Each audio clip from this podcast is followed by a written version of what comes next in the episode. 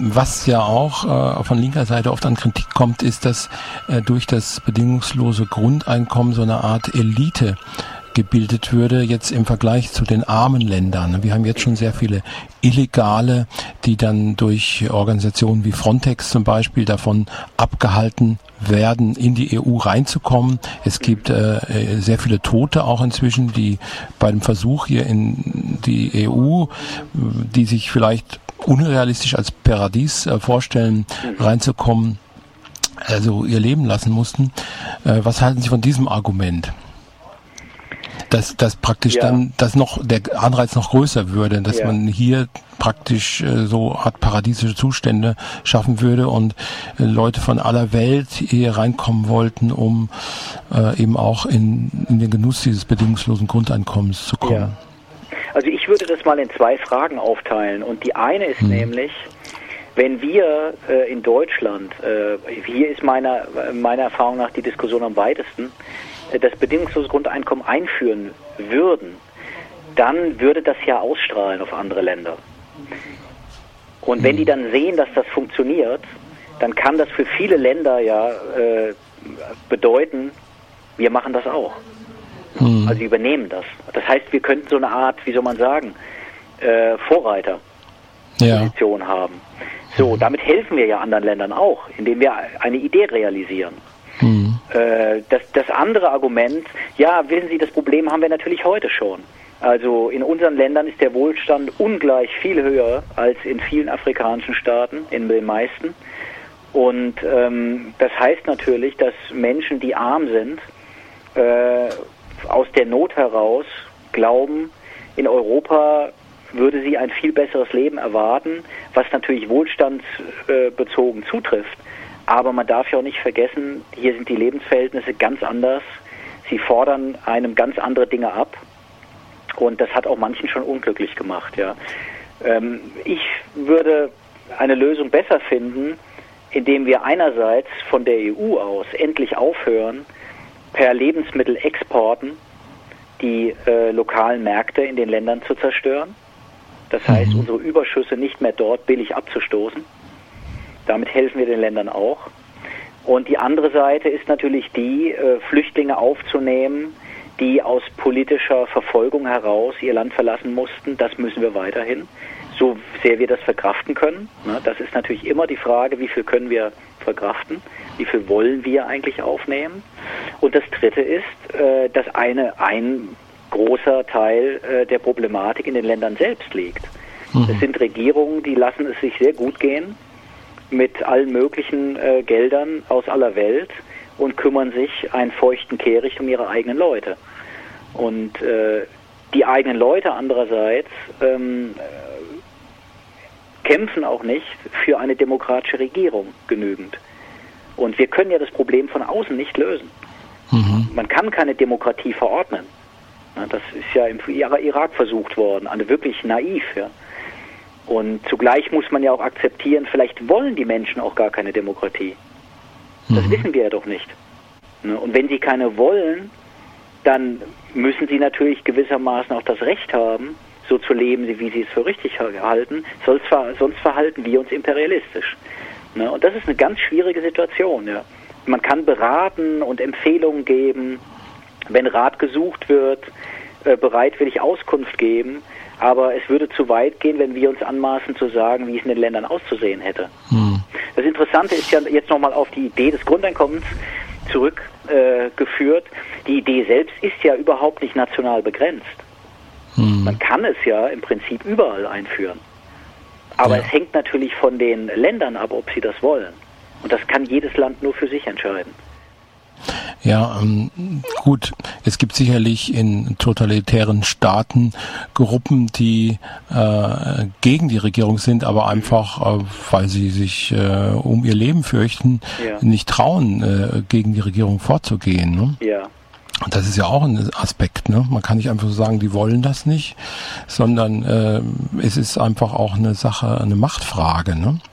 Ja, aber diese Gruppen würde, würden ja äh, tendenziell unter politisch Verfolgte fallen und könnten mhm. bei uns Asyl erhalten. Ja. Das ist ja eigentlich die Idee des Asylrechts. Mhm. Aber wir müssen natürlich sagen, es liegt nicht an Minderheiten, dass ähm, sich das nicht verändert, sondern es ist ja offenbar eine Mehrheit, die es nicht will bislang. Mhm. Aus welchen Motiven auch immer. Also ich erinnere mich sehr gut daran, äh, vor einigen Jahren, als es um Hilfslieferung nach Somalia ging, wurde ein Offizier der Bundeswehr in, äh, interviewt und gefragt, wie es denn mit der Lebensmittelverteilung läuft, mhm. die die UNO dorthin geliefert hat. Und dann sagte er, äh, wenn ich mich recht erinnere, sinngemäß, das größte Problem sei, die verschiedenen Stammesvertreter an einen Tisch zu bringen. Mhm. Denn die Bundeswehr könnte sich erst dann zurückziehen von dort, wenn die Vertreter der Stämme selbst die Verteilung in die Hand nehmen würden. Die mhm. reden aber nicht miteinander. Mhm. So, das heißt, wenn das so stimmt, wie er das berichtet hat, dann wäre ein großes Problem in diesen Staaten, dass noch sehr auf der Ebene von Stammeskultur gedacht wird. Und dann gibt es also kein übergreifendes Band zwischen den Stämmen. Mhm. So, und das macht es natürlich schwierig, auch für eine politische Veränderung zu streiten. Und die Länder sind ja in der Fläche wahnsinnig groß. Ja. ja. Also das ist eine Problematik, äh, die man nicht unterschätzen darf. Mhm. Ja, und es ist nicht einfach auf die Formel zu bringen, äh, Europa schottet sich ab und äh, wir wollen die Menschen nicht reinlassen. Ja, wir können natürlich auch nicht die Welt retten in Europa. Da müssen wir noch eine Sache richtigstellen, die ich vorhin mit dem Andreas Körber besprochen habe. Ja. In Namibia wurde angeblich das bedingungslose Grundeinkommen eingeführt, aber das gilt nur für ein Dorf.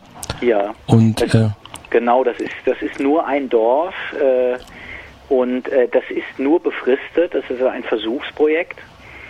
Und äh, bislang hört man da eigentlich viel Gutes drüber, aber man kann das natürlich nicht vergleichen mit einem bundesweiten Grundeinkommen. Mhm. Weil es ist ja klar, wenn es ein Versuchsprojekt ist, dann wissen die Leute, sie bekommen das für eine gewisse Zeit, vielleicht drei Jahre sagen wir mal oder fünf und danach äh, geht das Leben womöglich so weiter wie vorher ohne Grundeinkommen. Mhm. Dann sind die, Proble die Probleme äh, in, in Namibia doch sehr andere, als in, die wir in Deutschland haben.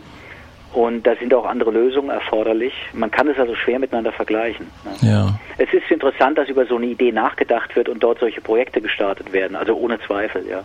Mhm. Aber es ist natürlich eine Idee, die von oben kam. Ne? Von der also Regierung, von Namibia oder? Ja, also es ist ja, die, die Kirchen sind da sehr engagiert.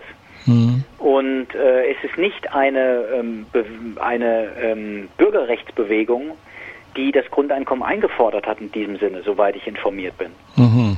Das heißt also, das ist ein Grundeinkommen, das nun man als eine Möglichkeit sieht, äh, Bildungsrückstände und Armut zu beseitigen. Mhm. Ja.